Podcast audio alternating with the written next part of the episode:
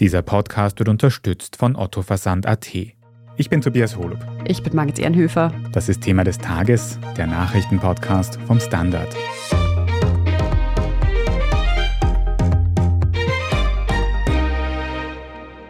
Seit drei Tagen läuft die Fußballweltmeisterschaft in Katar erst. Doch Skandale gibt es schon einige. Während die Spiele selbst mehr oder weniger normal ablaufen, sind es vor allem politische Aktionen, die Aufmerksamkeit auf den Golfstaat lenken. Wir sprechen heute darüber, wie die Stimmung vor Ort ausschaut und ob neben den laufenden politischen Debatten noch WM-Feeling aufkommt. Wir fragen nach, was es mit der Kontroverse um die One Love Kapitänsbinden auf sich hat und wie die laufenden Proteste im Iran auch auf die Sportwelt übergreifen. Und wir stellen die Frage, ob und warum man die WM in Katar boykottieren sollte.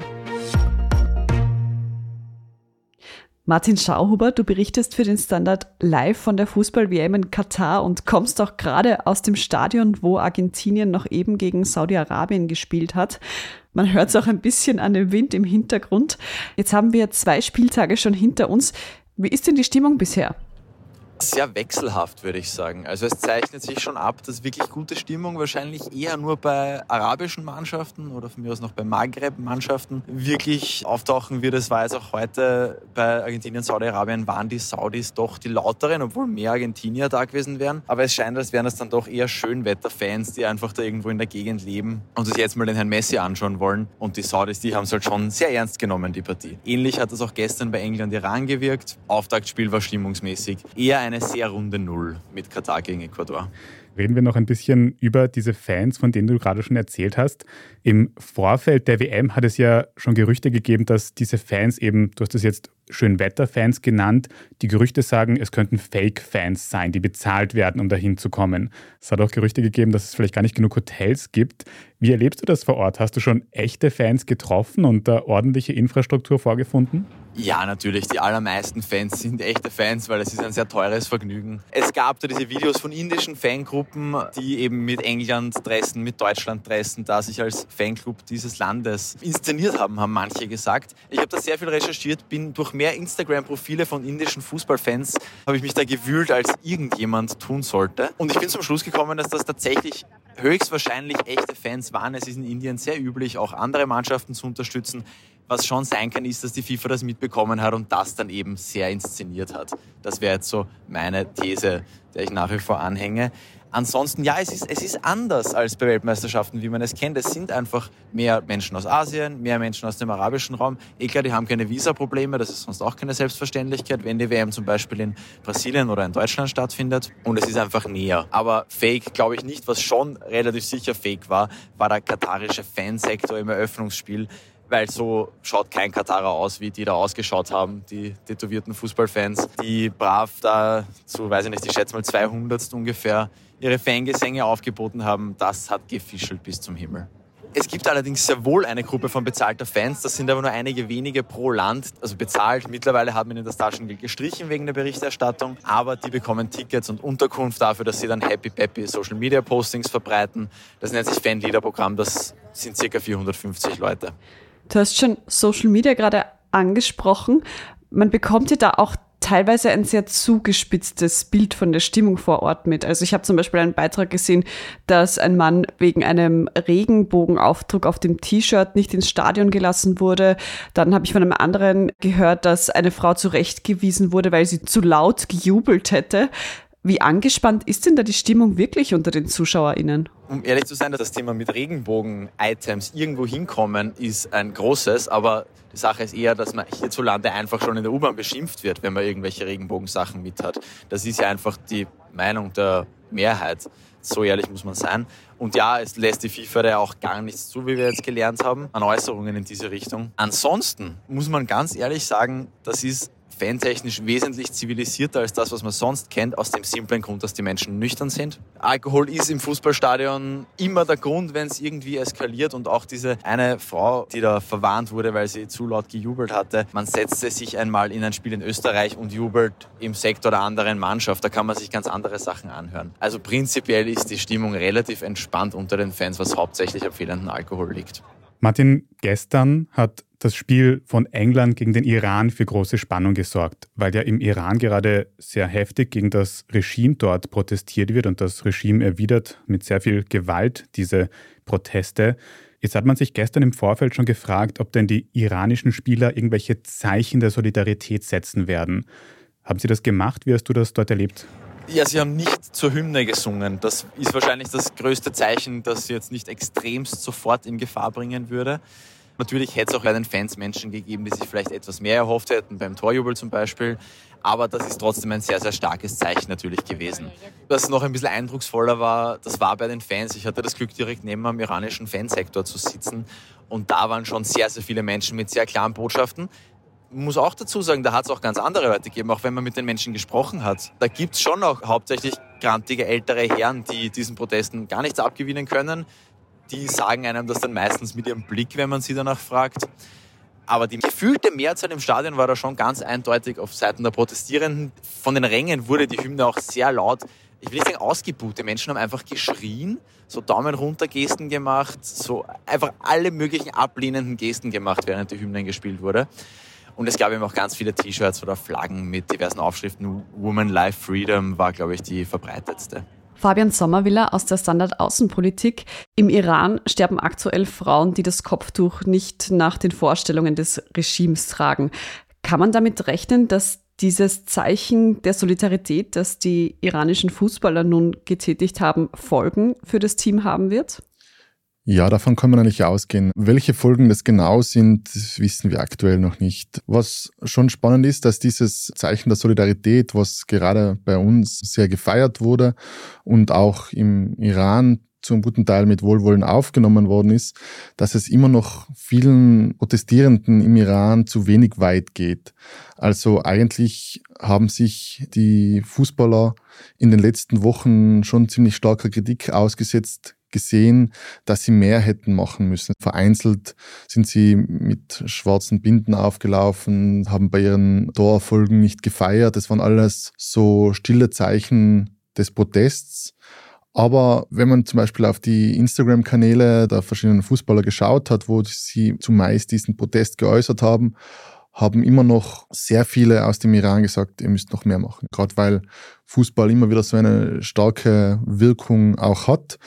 Es ist aber eben nun mal so, dass solche aktiven Äußerungen mit Sicherheit nochmal eine drastischere Folge für die Sportler hat. Und das war auch immer in der Vergangenheit so. Also der Iran tritt ja in internationalen Sportwettkämpfen nicht gegen Israel an weil das das Regime verbietet. Das sind dann immer freiwillige Verzichte, aber wir wissen natürlich, dass es auf Druck des Regimes erfolgt ist. Und dann sind die Sportler immer sehr lobgepreist worden dafür, dass sie das gemacht haben. Und Gott wird ihnen ewig dankbar sein für diesen Israel-Boykott, den sie damals gemacht haben. Aber immer wieder haben da versucht, Sportler auszubrechen und viele davon sind dann aber wirklich ins Ausland geflüchtet, weil sie die Repressalien im Regime daheim gefürchtet haben. Es war jetzt auch bei dieser iranischen Kletterin, die das Kopftuch abgelegt hat bei einem Bewerb und dann schon ziemlich arg zurückgerudert ist aus Angst, was ihnen daheim drohen könnte. Und das Problem ist immer, es drohte nicht nur den Spielern selbst was, sondern den ganzen Familien. Und dass die dann unterdrückt oder weiß Gott was Schlimmeres mit denen passieren könnte. Also ja, und ich möchte das nicht schmälern. Das war ein absolut mutiges Zeichen. Ich sage nur, dass viele Iranerinnen und Iraner vielleicht sich noch mehr erwartet hätten. Aber man sieht schon, wie heikel das war, dass zum Beispiel das iranische Staatsfernsehen, nachdem die ersten drei Spieler zu sehen waren, die die Hymne nicht gesungen haben, sofort umgeschalten hat, das Bild. Auf einmal waren die nicht mehr zu sehen. Und es hat ja auch verschiedene Rufe im Stadion gegeben, also quasi ihr Feiglinge und Unrechtsstaaten, solche Sachen sind da gerufen worden. Und da hat auch das iranische Staatsfernsehen sofort den Ton rausgenommen. Also die haben schon gewissen Respekt davor, was da passieren könnte, von dieser Macht, die da ausgehen könnte. Und sie haben auch unmittelbar nach dem Spiel die sozialen Medien und das Internet stark gedrosselt, um da ja nicht zu viel aufkommen zu lassen auf jeden Fall eine ambivalente Situation mit Vorteilen und Nachteilen, aber besser als nichts zu sagen war es wahrscheinlich oder nichts zu tun. Es war nichts tun im Endeffekt. Aber natürlich, also es war absolut ein Zeichen, jetzt mal zu sagen, und wir sehen ja, die Weltaufmerksamkeit ist auf einmal da, die Leute reden drüber. Die Leute reden drüber und werden auch sehr gespannt auf die nächsten Spiele der iranischen Mannschaft schauen. Vielleicht sprechen sie sich dann ja noch direkter zu den Protesten im Iran aus.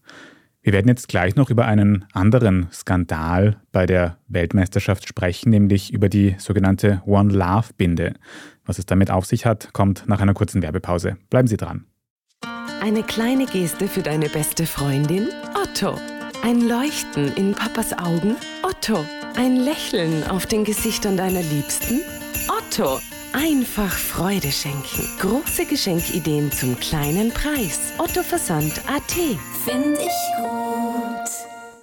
Fabian, Aufregung gab es bei dieser WM ja kurz vor Anpfiff auch schon in Bezug auf Kapitänsschleifen, also diese Armbinden, die die Teamkapitäne tragen. Mehrere Länder wollten da eine sogenannte One Love Binde tragen. Das hat dann der FIFA aber irgendwie nicht gepasst. Sie hat das sogar verboten. Was genau ist denn diese One Love Binde eigentlich und was war dann die Geschichte darum herum? Ja, im Endeffekt haben einige europäische Verbände schon vor einigen Monaten gesagt, sie wollen ein Zeichen setzen in Katar. Dann ist irgendwann da ein Schluss gefasst worden. Das waren damals Deutschland, England, die Niederlande, Belgien, die Schweiz, Wales, Frankreich, Dänemark, Norwegen und Schweden, letztere beide nicht qualifiziert im Endeffekt. Diese europäischen Verbände, die sich qualifiziert haben, haben gesagt, okay, ja, wir wollen das tragen, haben das auch vorzeitig kundgetan sozusagen. Die FIFA darüber informiert, dass sie das planen. Im Endeffekt war das eine Kapitänsbinde, wo in einigen Farben, nicht mal direkt in der Regenbogenfarbe, aber in ein paar bunte Farben, ein Herzsymbol, wo One Love oben steht, also eine gemeinsame Liebe, eine Liebe. Und da wollten sie damit ausdrücken, sie sind mit diesem Symbol gegen Homophobie, gegen Antisemitismus und gegen Rassismus. Das sind eigentlich die drei großen Eckpfeiler. Man könnte jetzt sagen, okay, das sind absolut Werte, die die FIFA sich auch auf die Fahnen schreibt. Aber die FIFA hat sich jetzt, und das war das Ungewöhnliche, sehr kurz bevor die Spiele stattfinden, auf einen Paragraphen berufen, Artikel 13.8.1 des FIFA-Ausrüstungsreglements. Und da steht, bei FIFA-Endrunden muss der Kapitän jedes Teams die von der FIFA bereitgestellte Kapitänsbinde tragen. Darauf berufen sie sich und sie sagen, die ist nicht von uns bereitgestellt, ihr dürft sie nicht tragen. Jetzt haben sie Alternativen angeboten, die quasi von der UNO abgesegnet sind und Harry Kane ist ja gestern der englische Fußballnationalkapitän mit einer Binde aufgelaufen, wo No Discrimination oben steht. Ist im Endeffekt was ähnliches, aber halt nicht das gleiche und ein bisschen weniger symbolisch, weil eben diese bunten Farben wegfallen. Und wir haben ja in den letzten Tagen und auch schon Wochen und Monaten bevor der WM erlebt, dass diese Regenbogenfahne die katarischen Männer extrem zu triggern scheint, die mächtigen Männer dort. Also der Sicherheitschef hat im Vorfeld der WM schon gesagt und hat dann argumentiert, wir werden euch diese Fahnen nicht abnehmen, weil wir gegen das sind, sondern nur um euch zu schützen. Das war so die absolute Umkehr des Problems quasi. Sie haben gesagt, okay, wir wollen wirklich nur auf euch aufpassen und nicht, dass euch da jemand noch eine rüberhaut, wenn ihr da quasi mit dieser Flagge herumläuft. Lächerlich meiner Meinung nach und ganz klar, dass es jetzt so kurz davor passiert ist, zeigt einfach, dass die FIFA da eingeknickt ist. Wir haben es ja selber gesagt, bis in die höchsten katarischen Regierungsränge sind diese Gespräche gegangen und die haben offensichtlich gesagt, nein, das wollen wir nicht, das machen wir nicht. Der FIFA wäre jetzt bei Gott kein Zacken aus der Krone gefallen, wenn sie das zugelassen hätten, haben sie nicht. Jetzt sind wir an diesem Punkt und das ist eigentlich die Eskalationsstufe, die die FIFA in den letzten Tagen gewählt hat, ist zu sagen, okay, wir bestrafen das sportlich nicht finanziell, weil diese finanzielle Strafe, die den Verbänden auferlegt worden wäre, die hätten alles sofort geschluckt, hätten gesagt, sicher, zahlen wir das, kein Problem, das wäre nicht so viel gewesen, nicht, dass es sich ein Verband nicht leisten hätten können, wahrscheinlich hätten sie es am gleichen Tag noch mit Spenden beisammen. Und jetzt haben sie aber gesagt, okay, es gibt eine gelbe Karte wahrscheinlich zu Spielbeginn, sofort für den Teamkapitän. Und da haben sie leider bei den Verbänden und vor allem bei den Teams dann einfach einen wunden Punkt getroffen. Diese gelbe Karte, da riskieren wir, dass der dann vom Platz fliegt, dass wir dann mit zehn Mann spielen, dass wir eventuell das Spiel verlieren und dass wir unsere Chance auf die Weltmeisterschaft opfern durch eine politische Geste. Und da waren nicht alle bereit. Also diese betroffenen Kapitäne haben dann auch diese One Love Binde nicht getragen im Endeffekt. Genau. Also sie sind jetzt dazu übergegangen. Harry Kane hat diese No Discrimination Binde getragen. Das werden alle voraussichtlich machen. Wir wissen jetzt noch nicht, was heute bei den Spielen passiert. Wir wissen nicht, was morgen passiert, wenn dann alle ihre ersten Gruppenspiele gemacht haben von den Europäern. Und das wird noch zu beobachten sein, aber ich gehe nicht davon aus, dass sie diese One Love Binde tragen werden. Um das jetzt nur noch mal festzuhalten, die Iraner singen bei der Hymne nicht mit und wissen nicht, was sie damit eigentlich riskieren. Und die Europäer schrecken vor einer gelben Karte zurück? Ja, So könnte man es herunterbrechen, ist in der Relation natürlich ganz eine andere Dimension. Gleichzeitig, die Iraner haben wohl absolut keine Chancen, diese Weltmeisterschaft zu gewinnen. Die Deutschen, Franzosen, Engländer vermutlich schon. Wie gesagt, die FIFA hat da, glaube ich, einen wunden Punkt getroffen, dass ganz vielen dieser Sport einfach auch noch selber sehr wichtig ist und dass sie nicht bereit sind, das zu riskieren. Sie reden sich jetzt darauf raus. Der Deutsche Verband sagt, wir wollen diesen Kampf um die Menschenrechte nicht auf den Rücken der Spieler austragen. Dem Argument kann man zustimmen oder nicht. Fabian, du hast es ja schon ein bisschen angesprochen. Der Weltfußballbund FIFA hat sich ja lange eigentlich als inklusiv, als verbindend verkauft. So ein bisschen, dass sie die Welt durch den Sport mehr zusammenbringen statt auseinanderbringen. Sehen wir jetzt an diesen Beispielen, die wir aus Katar hören und sehen, dass im Fußball doch Geld und nationale Interessen komplett regieren? Fußball kann absolut eine völkerverbindende Wirkung haben. Fußball hat in bestimmten Staaten schon Bürgerkriege herausgezögert, verhindert.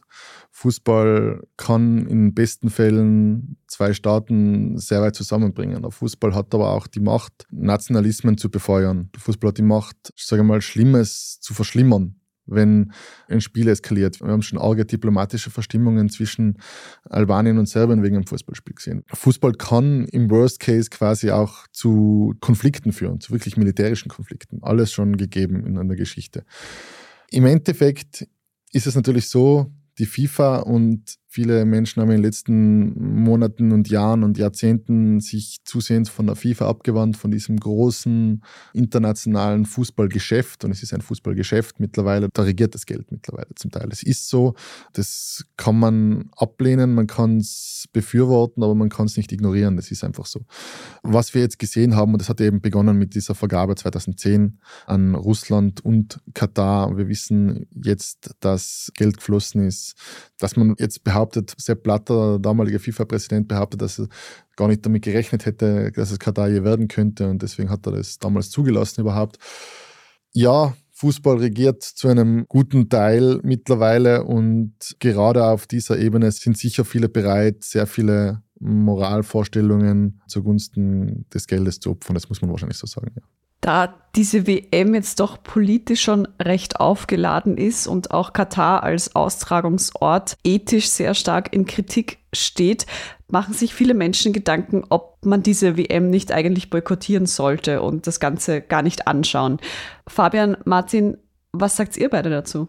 Ich habe mir da viel Gedanken drüber gemacht und ich muss sagen, in den letzten Wochen und Tagen ist ein bisschen der Vergleich aufgekommen. Das hat mir ein bisschen an die Klimaproteste erinnert. Insofern, als dass die Verantwortung jetzt auf den Endkonsumenten, auf uns Fußballzuseher, auf uns Fußballfans ein bisschen abgeschoben wurde. Jeder, der bereit ist zu boykottieren, diese Spiele nicht zu schauen, finde ich, kann man absolut einen Beitrag damit leisten heutzutage. Ja. Aber jetzt zu sagen, ihr müsst es machen, wenn eigentlich angesetzt hätte werden müssen bei den großen Verbänden, bei den großen Sponsoren, die wirklich die Hebel in der Hand gehabt hätten. Klar, wenn sich jetzt ganz Europa den Fernseher nicht einschalten würde, würde das einen Unterschied machen. Brauchen wir nicht reden. Soweit sind wir aber nicht, auch weil viele nicht dazu bereit sind, auch weil viele einfach nach einem harten Tag Arbeit heimkommen und sagen, jetzt will ich mir nur ein Fußballspiel anschauen zum Relaxen etc.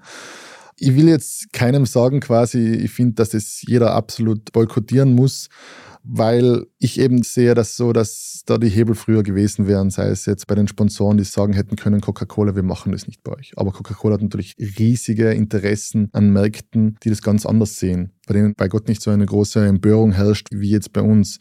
Gleichsam, wenn die großen Verbände Deutschland, Italien, England, Frankreich, meinetwegen noch Brasilien, Argentinien vor sechs, sieben, acht Jahren gesagt hätten, wir kommen nicht und dann spielt eure WM unter kleinen Nationen, dann wäre wirklich sofort Bewegung reinkommen. So unterstützenswert diese Boykottbewegung der letzten Tage und Wochen, wo es wirklich intensiver geworden ist, dass es da im Endeffekt schon zu spät war. Das hat jeder gewusst, der sich so ein bisschen mit diesem Thema beschäftigt.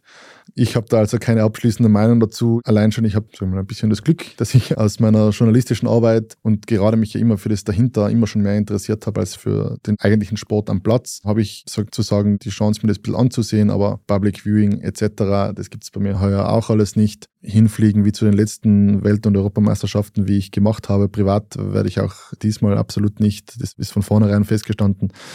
Also ja, das ist so ein bisschen die differenziertere Meinung, die ich habe. Also nicht kompletter Boykott, aber ich kann jeden verstehen, das macht, sagen wir so. Ich finde es extrem wichtig, dass man davon berichtet. Deswegen bin ich auch hier. Ich würde es allerdings auch, wenn ich zu Hause wäre und nicht im Sportjournalismus arbeiten würde, würde ich sie als Konsument nicht boykottieren. Ich halte das jetzt einfach nicht für die richtige Maßnahme, weil es eh keiner mitkriegt, wenn man jetzt nicht gerade einen Teletest-Kastel zu Hause stehen hat und seine Fernsehquote gemessen wird. Und für mich gibt es schon auch noch im Sport den Faktor Sportler und Sportlerinnen und von den Fußballern hat sich das keiner ausgesucht. Die FIFA hat die ganze Welt um eine tolle WM gebracht mit dieser zwielichtigen Vergabe, möchte ich sie jetzt mal nennen. Das wäre sicher besser und leibender und toller, wenn es woanders stattfinden würde. Aber ja, es ist jetzt wie es ist. Die Sportler versuchen ein bisschen was daraus zu machen und es gibt auch einfach eine gute Plattform, um über die vielen, vielen Sachen zu berichten, die in Katar und in der Region im Allgemeinen einfach schieflaufen. Wenn ich da so zuhöre, dann frage ich mich aber auch, ist diese Fußball-Weltmeisterschaft in Katar eigentlich noch ein Sportereignis oder nicht schon vielmehr ein politisches Ereignis? Natürlich ist es im Endeffekt noch ein Sportevent. Es ist eine Fußball-Weltmeisterschaft, die das größte ist im Sport, im Fußballsport, aber wahrscheinlich auch zu einem gewissen Teil im Sport generell. Es wird natürlich fantastischer Fußball gezeigt. Es ist wahrscheinlich die letzte Weltmeisterschaft von Messi und Ronaldo, zwei Spieler, die einfach mein komplettes Leben als Fußballfan geprägt haben. Natürlich passiert da sportlich immer noch was. Und nicht alle Fußballer können was dafür, dass der Fußball sich dahin entwickelt hat, wo er jetzt ist, dieses ganze Drumherum. Viele profitieren davon, weil sie selbst Millionen einstreifen. Messi bei Paris Saint-Germain, via Katar sind diese Millionenbeträge erst überhaupt möglich gemacht worden. Dasselbe gilt für Neymar oder Mbappé. Natürlich spielen die alle zu einem gewissen Teil dieses Spiel mit. Im Endeffekt würden sie es vermutlich aber auch für weniger machen, wenn nicht so viel Geld in diesem Sport wäre. Messi wird, wenn wahrscheinlich niemand mehr verdienen würde, dann würde er wahrscheinlich auch, wenn er nur ein paar hunderttausend im Jahr, nur unter Anführungszeichen, verdienen würde, würde er das auch machen. Also nicht alle Spieler sind dafür verantwortlich, dafür, was mit diesem Sport, den sie lieben, gemacht wurde. Natürlich könnte man sich von sehr viel mehr Fußballern eine klare Distanzierung oder ein klares Ansprechen der Probleme wünschen. Nicht alle Fußballer sind aber so und viele, die eine explizitere Meinung haben oder eine deutlichere Meinung haben, sind oft nicht die Besten, deswegen werden sie nicht so gehört. Ja, das ist halt wieder diese Zwickmühle. Die ganz Erfolgreichen haben meistens solche Verträge am Laufen, dass sie nicht viel dazu sagen wollen und das ist ein bisschen schade. Aber es ist ein Sportereignis, aber jeder, der behauptet, dass es nur um den Sport geht, unten wäre absolut naiv. Und ich glaube, ich habe das schon immer gesagt, Sport war, ist und wird immer politisch sein. Und ich glaube, die letzten Tage, die nächsten Wochen werden mir da gute Argumente liefern, dass es so ist. Ja, es fühlt sich schon eher wie ein politisches Ereignis noch an. Mag sein, dass sich das vielleicht etwas abschwächen wird, natürlich am zweiten Tag gleich den Iran. Das ist eben auch ein bisschen der Zufall der Auslosung. Aber es sind einfach sehr politische Zeiten und der Sport würde sich da zwar gern dem Ganzen verwehren und einfach fleißig sein Geld drucken, aber das spielt halt einfach nicht mehr und ich finde das prinzipiell auch gut. Also ja, die Welt ist eben wie sie ist und es wurde lang genug versucht, den Sport da auszuklammern. Das ist auf jeden Fall eine der politischsten, wenn nicht die politischste Fußball-Weltmeisterschaft der letzten Jahre. Umso wichtiger ist es aber auch, dass wir kritisch und differenziert berichten darüber. Deswegen danke, dass ihr beide das macht und dass ihr heute auch hier mit uns geredet habt. Fabian Sommervilla und Martin Schauhuber. Gerne, danke. Bitte gerne. Wir sprechen in unserer Meldungsübersicht jetzt gleich noch über ein Erdbeben in Indonesien und die Zukunft der Donauinsel Mähschafe. Wenn Ihnen dieser Podcast bis hierhin schon gefallen hat, dann abonnieren Sie uns am besten gleich auf Ihrer liebsten Podcast-Plattform, egal ob Apple Podcasts oder Spotify. Bei der Gelegenheit können Sie gleich auch eine gute Bewertung dort lassen. Das hilft unserer Sichtbarkeit nämlich sehr. Jetzt aber dranbleiben, gleich gibt es die Meldungen. Eine kleine Geste für deine beste Freundin? Otto. Ein Leuchten in Papas Augen? Otto. Ein Lächeln auf den Gesichtern deiner Liebsten? Otto. Einfach Freude schenken. Große Geschenkideen zum kleinen Preis. Otto Versand AT. Find ich gut. Und hier ist, was Sie heute sonst noch wissen müssen. Erstens, nach einem Erdbeben in Indonesien am Montagnachmittag ist die Zahl der Toten mittlerweile auf 252 Menschen angestiegen. Darunter befinden sich auch viele Kinder, da das Erdbeben mehrere Schulgebäude zerstört hat. Rund 400 Menschen sind außerdem verletzt, etwa 7000 haben ihr Zuhause verloren. Die Behörden gehen davon aus, dass diese Zahlen noch weiter steigen werden. Aktuell wird weiterhin nach Vermissten gesucht. Das Erdbeben der Stärke 5,6 hat sich etwa 70 Kilometer südöstlich der Hauptstadt Jakarta ereignet. Zweitens, wir kommen in die USA. Der Attentäter von Colorado Springs wird wegen Mordes und Hassverbrechen angeklagt. Das haben US-Behörden gestern Montagabend bekannt gegeben. In der Nacht auf den vergangenen Sonntag hat der 22-Jährige in einem LGBTQ-Plus-Club das Feuer eröffnet. Dabei sind fünf Menschen ums Leben gekommen und 18 weitere wurden verletzt. Der Angriff fand in der Nacht auf den Transgender Day statt, der eigentlich Aufmerksamkeit für die schwierige Situation von Transpersonen bringen soll.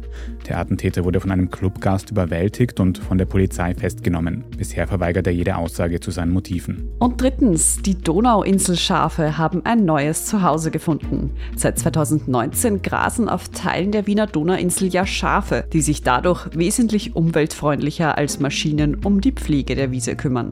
Der Mähauftrag der Stadt galt bisher dem Schafverein des Werkstätten- und Kulturhauses WUK, wurde für die kommende Saison aber an einen billigeren Anbieter vergeben. Das WUK suchte daher bereits länger nach einer neuen Herberge für die rund 100 Donauinselschafe. Nach einem Facebook-Aufruf haben sich jetzt genügend neue BesitzerInnen gefunden. Ein Teil von ihnen wird außerdem weiterhin mähen und zwar entlang der Autobahn A5 im Weinviertel. So einen Mähauftrag hätte ich auch gern. Vielleicht können wir die Schafe ja mal bei der Arbeit begleiten mit dem Mikrofon. Bis dahin lesen Sie auf der Standard.at alle aktuellen Nachrichten und zur Fußball-WM in Katar finden Sie natürlich auch zu allen Spielen Live-Ticker und Geschichten zu den Skandalen, die sich dort abspielen. Falls Sie Feedback oder Anregungen für uns haben, dann schreiben Sie uns sehr gerne an podcast.derstandard.at. Und wenn Sie unsere journalistische Arbeit unterstützen möchten, dann können Sie das ganz einfach tun, indem Sie ein Standard-Abo kaufen. Oder wenn Sie diesen Podcast über Apple Podcasts hören, dann können Sie dort für ein Premium-Abo bezahlen. Wir freuen uns über jede Unterstützung. Ich bin Margit Ehrenhöfer. Ich bin Tobias Holb. Danke fürs Zuhören und bis zum nächsten Mal.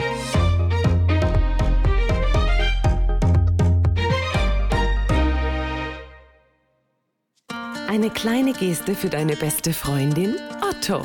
Ein Leuchten in Papas Augen? Otto. Ein Lächeln auf den Gesichtern deiner Liebsten? Otto. Einfach Freude schenken. Große Geschenkideen zum kleinen Preis. Otto Versand AT. Find ich gut.